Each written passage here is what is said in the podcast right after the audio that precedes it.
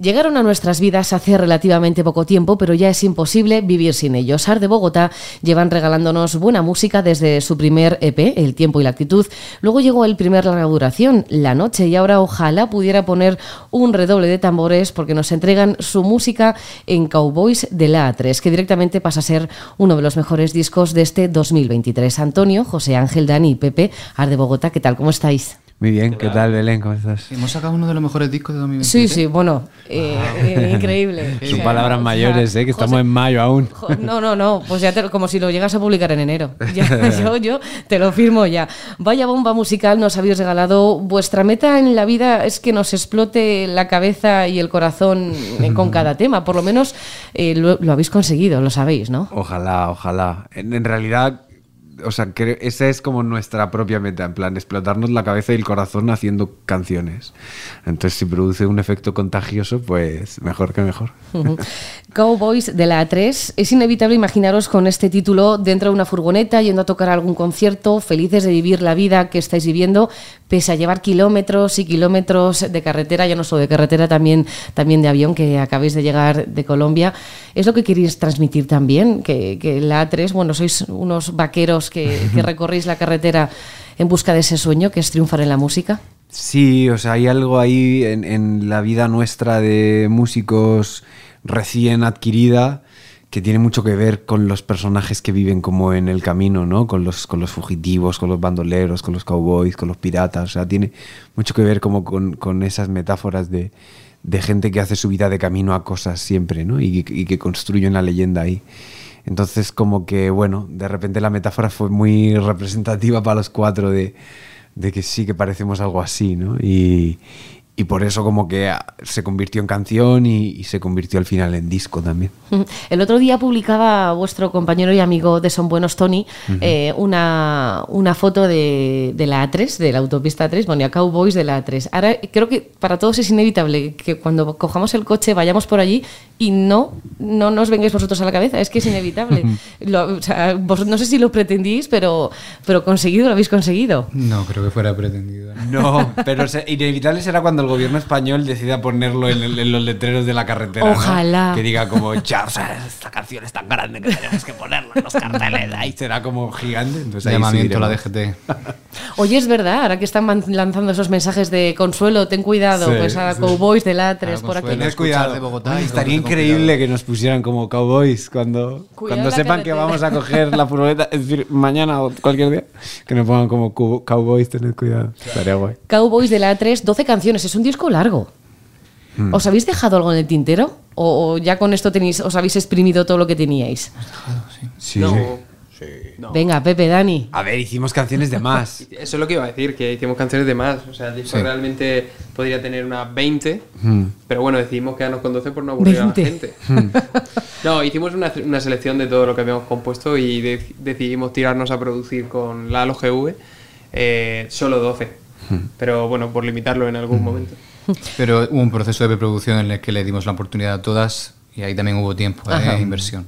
O sea que alguna se quedó fuera. Sí. Unas cuantas. Sí, por lo menos seis canciones o así se quedaron fuera, pero, pero también era como parte de la idea. O sea, en, en la noche como que hicimos diez canciones a tiro hecho, en plan, sabíamos como casi qué queríamos decir y cómo queríamos sonar en cada una de las diez ranuras del disco, pero esta vez queríamos hacer el, el proceso contrario, en plan, hacer canciones de más y luego sentarnos a decir cuáles de estas pertenecen al disco. Y, y así son, esas 12 son como las, las 12 que de verdad como que eran como las, las que formaban parte de una cosa mmm, compacta. ¿no?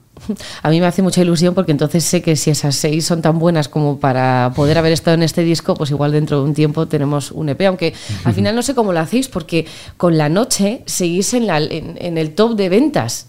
Entonces, habéis, habéis pasado de, de, de, tener un disco de hace ya tiempo que sigue en el top de ventas a sacar otro.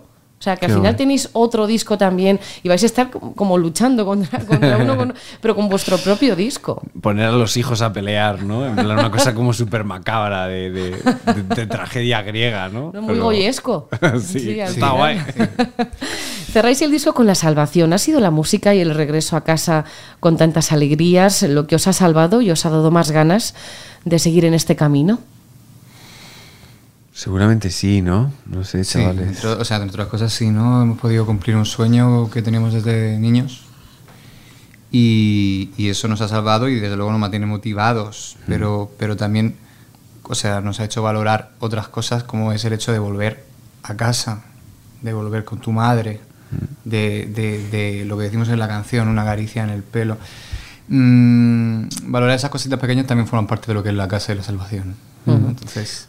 Al final, el- como que el- la suerte que hemos tenido, como de, como decía Jota, de cumplir un sueño, de, de tocar en, en- en sitios maravillosos, de, de conocer a mucha gente a la que le gustaba nuestra música, de, de ver como un montón de ilusiones realizarse, también nos ha enseñado a valorar como las cositas pequeñas, ¿no? Y, y de eso va un poco la canción, como de encontrar la salvación, como de encontrar la, la felicidad en, en esas cosas pequeñas que parece como que no como que no les damos importancia y cuando luego te encuentras en los lugares oscuros de la carretera y de la vida, como que lo que ignoras es eso, es, es, eh, los raticos pequeños que a los que no le diste la importancia que debiste darle. No olvidar, ¿no? Esos inicios y ese hogar, cuando se vuelve y dices, Total. venga, y tu madre te dice, haz la cama ahora mismo, que por mucho que seas de Bogotá, eh, el cuarto, el cuarto hay que, hay que recogerlo. Total. Estáis en una, pues, una nube musical mundial, acabáis de regresar de Colombia, donde sois también una auténtica eminencia. Les hará ilusión, ¿no? Que llevéis eh, su nombre en, en vuestro, en vuestro nombre. Pues O les fíjate, parecerá curioso, Yo lo tenía ese miedo. Yo tenía el miedo como de, de si les parecía mal, como estos pañuelitos cabrones aquí, utilizando nuestro nombre. Y sin embargo ha sido como, bueno, la gente con la que hemos tenido la oportunidad de hablar es al revés, ¿no? Es como, como guay, que, que les parece como chévere, que dirían ellos, que, que una banda del otro lado del mundo lleve el nombre de su ciudad y como que lo promocione por ahí, ¿no? Y, y eso es, es- es bonito porque también habla como de, de una forma mm, mucho más humilde de compartir las cosas y de, y de entender los sentimientos como nacionalistas o, o localistas de- detrás de las banderas y de los nombres de los lugares. Es una forma guay de decir, no, no, si que otra persona lleve el nombre de tu ciudad es positivo, porque es una forma de expandir lo que hacemos aquí y al resto de los músicos de Bogotá o de la gente que hace cosas en Bogotá interesantes y bonitas. También hay un intercambio o sea, bonito, interesante, que es que nosotros llevamos un nombre por donde pasemos y allí se cantan Cartagena y incendiar el Cartago Nova. Quiero decir que son cosas que, que se apropian y se hacen ya de todo el mundo. Lo bonito es eso y también lo bonito es compartir el idioma, que al final lo que dices, ¿no? Vais allí, os entrevistan, nos preguntan por esto y vosotros explicáis pues la ilusión que os hace compartir ese nombre. Yo no sé si a los suecos de Viva Suecia les pasará lo mismo, porque dirán, pero esta gente que, que, pues no sé, es más, es más complicado, ¿no? Por, por el tema del idioma, pero ir allí y sentirse también querido, ir a conciertos y, y empezar a darse a conocer en, en un país tan importante de, de Latinoamérica como es Colombia, para una banda de, de España también tiene que ser un orgullo. Y vertiginoso. Sí, ¿no? Sí. Bueno, este viaje que hemos hecho, eh, en un primer momento, eh, Tony, nuestro manager, nos dijo, tenéis que ir ahí a picar piedra porque de ahí hay que empezar desde el principio y tal. Y la, la realidad es que nos hemos encontrado eh, que ya la banda tiene una posición allí, que no es que empecemos de cero como, como quizá empezamos aquí desde el principio, ¿no? Sino que allí ya sonamos en radio, eh, todos los periodistas estaban interesados en, en entrevistarnos, en, eh, había ya muchos fans esperando en la puerta de la sala, entonces... Algunos la vino verdad- con detalles y todo. Claro. O sea, y nos dieron un montón de regalos y fue como, ostras, pues a lo mejor no... ha- O sea, No me caben en la maleta. Sí, hay, no, desde luego. No hay que picar, o sea, sí hay que picar piedra porque obviamente en la dimensión de la banda en España es otra, pero eh, la realidad es que se nos apoya bastante, desde los fans hasta los medios. Estamos contentos. Cowboys de la 3, Los perros, Qué vida tan dura, La salvación, cada canción más impresionante, pero a la vez dejando claro que os habéis atrevido con todo en este disco, pero con todo, es que no hay nada, creo que no hay ningún género que se haya quedado fuera, es que ahí hasta funky, Eh, o sea, hay un bajo hipermarcado en, te voy a decir, en, en- en dónde es, en Nuestros Pecados puede ser, Eh, eh, que me parece espectacular, o sea, yo no podría, ya esa canción no la concibo sin ese bajo, ¿En serio? o sea, Pepe, o sea, es flipante, os habéis atrevido con todo. Nos faltan algunas cosas. Sí. eh, Unas cumbias. nadie, ha nadie ha rapeado aún. Vale, pero dentro de lo que dentro de todo lo que puede ser este la- rock y este rock No, que- con, tintes gente- de todo, La gente tiene que saber que antes de que de Bogotá fuera de Bogotá, hacéis música urbana. eh, dijimos vamos a hacer un grupo de funk. Pues eh, O sea, a Pepe, maravilloso. a Pepe le ¿eh? engañamos porque dijimos, necesitamos un bajo para un proyecto de Funky.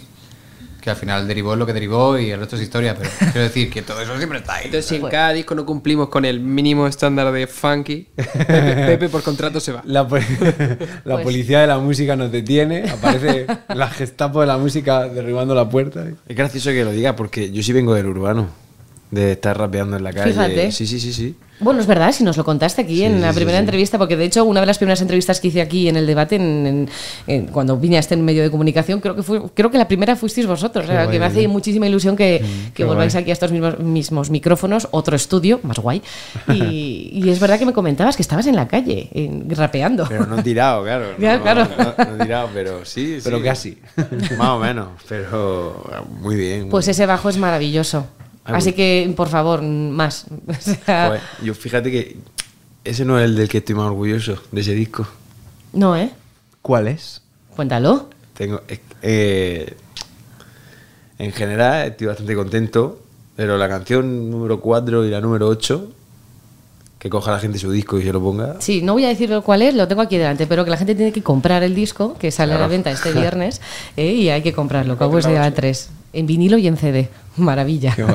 O sea, que la 4 y la 8, venga, pues ahí, ahí las dejamos. Ahí está la Presumi- herencia de Pepe. Presumís de, de- de eso, de haber tenido libertad total para componer y grabar este disco, sabiendo que tenéis detrás una gran multinacional como Sony, también es una maravilla, ¿no? Que, que hayáis podido hacer todo esto, porque es verdad que muchos artistas dicen, no, nos hemos ido porque al final tengo más libertad, pero vosotros habéis tenido carta blanca, habéis hecho lo que habéis querido y os cuida un- un- una gran multinacional. Sí, no, la, tanto la discográfica como en general el equipo de, detrás de la banda, la, parte son buenos y tal, como que todo el mundo siempre nos da mucho espacio, pero no solo con la música, sino en general con casi cualquier cosa que queramos hacer, ¿no?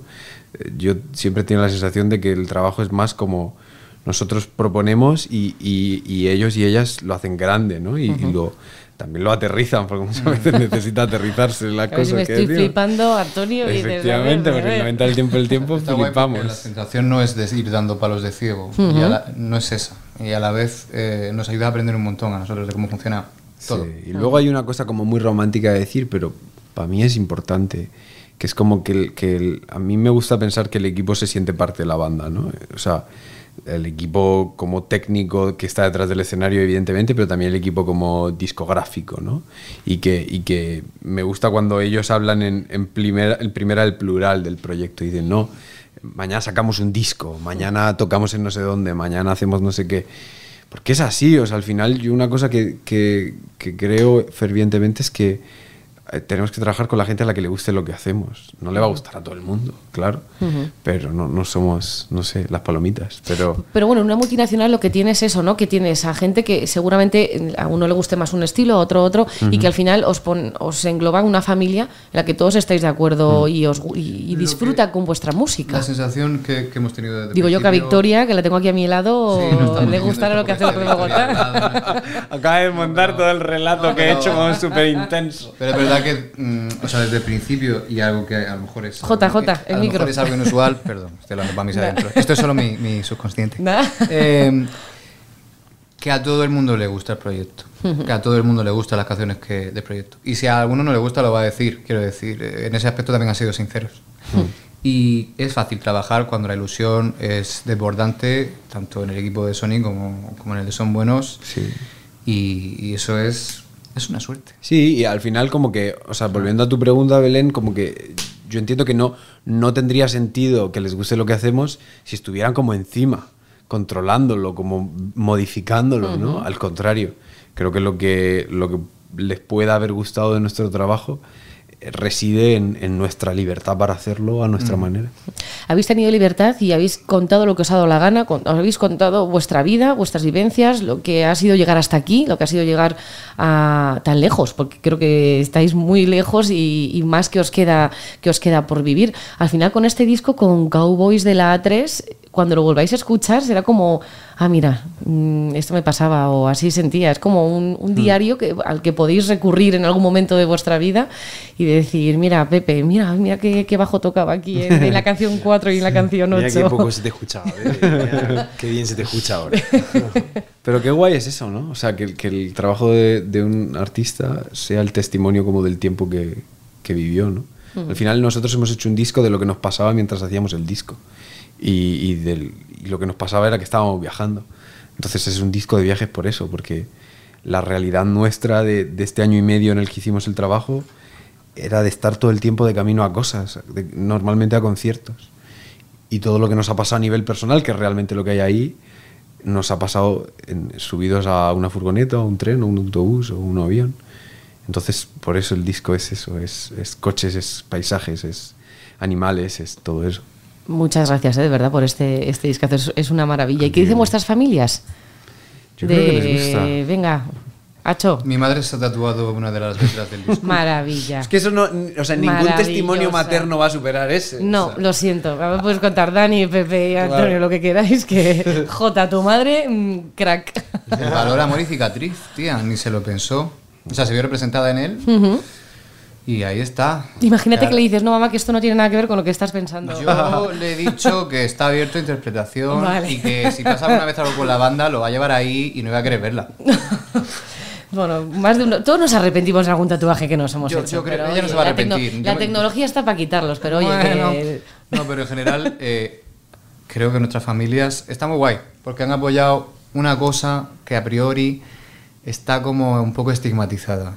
Todos hemos hecho nuestros deberes, que conste en acta. Todos hemos estudiado, hemos trabajado, hemos sido buenos críos, algunos más que otros. Em, como siempre. pero, pero ya han visto que una vez esto se ha hecho una realidad, y quiero decir, nuestros padres y madres han apoyado el proyecto desde que las maquetas, en las maquetas, antes de todo. Sobre todo la madre de Jota.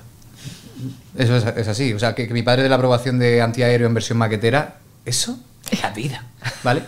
Eh, es señal de que al final, bueno, se ha convertido en un trabajo real y que vean eso, que nos hemos tenido que hacer autónomos, que hay una organización, que todo se vuelve masivo y hay una responsabilidad masiva, por lo tanto, con mucha gente. Mola, porque es como, oye, mira, lo que es un sueño se ha vuelto tangible. Y lo que está siendo tangible es la felicidad de tus hijos. Y no es fácil ¿eh? este sueño. Es que creo que os habéis embarcado en el sueño más complicado de, de alcanzar. Sí. O sea, es triunfar en la música y componer.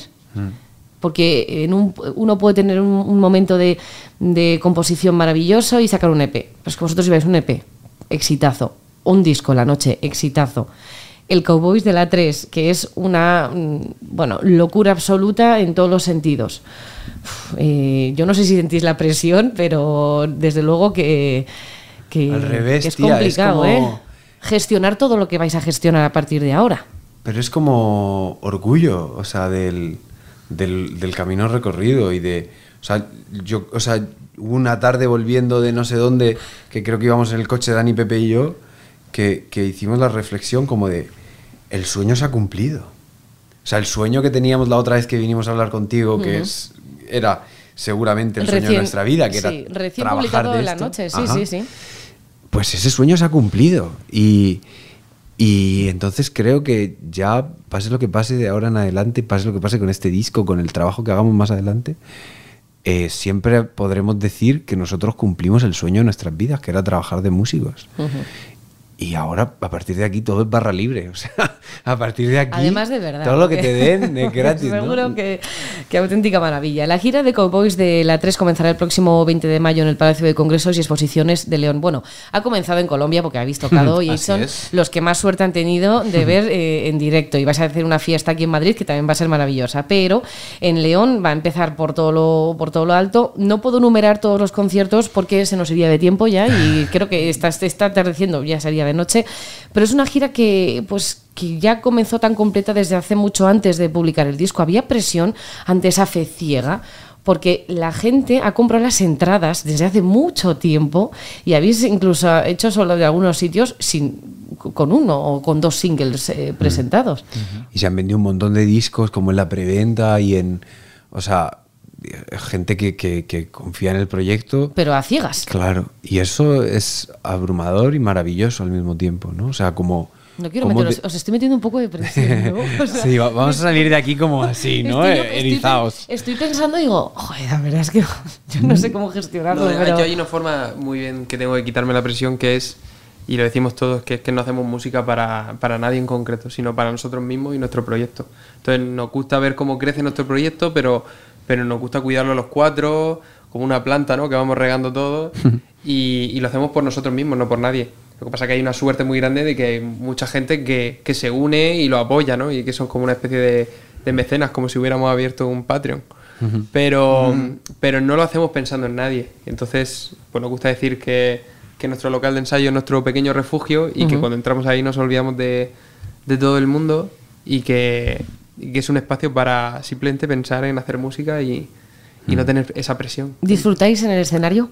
Mucho, yo creo que todos, ¿no? El mejor sitio del mundo. Es lo mejor. Sí.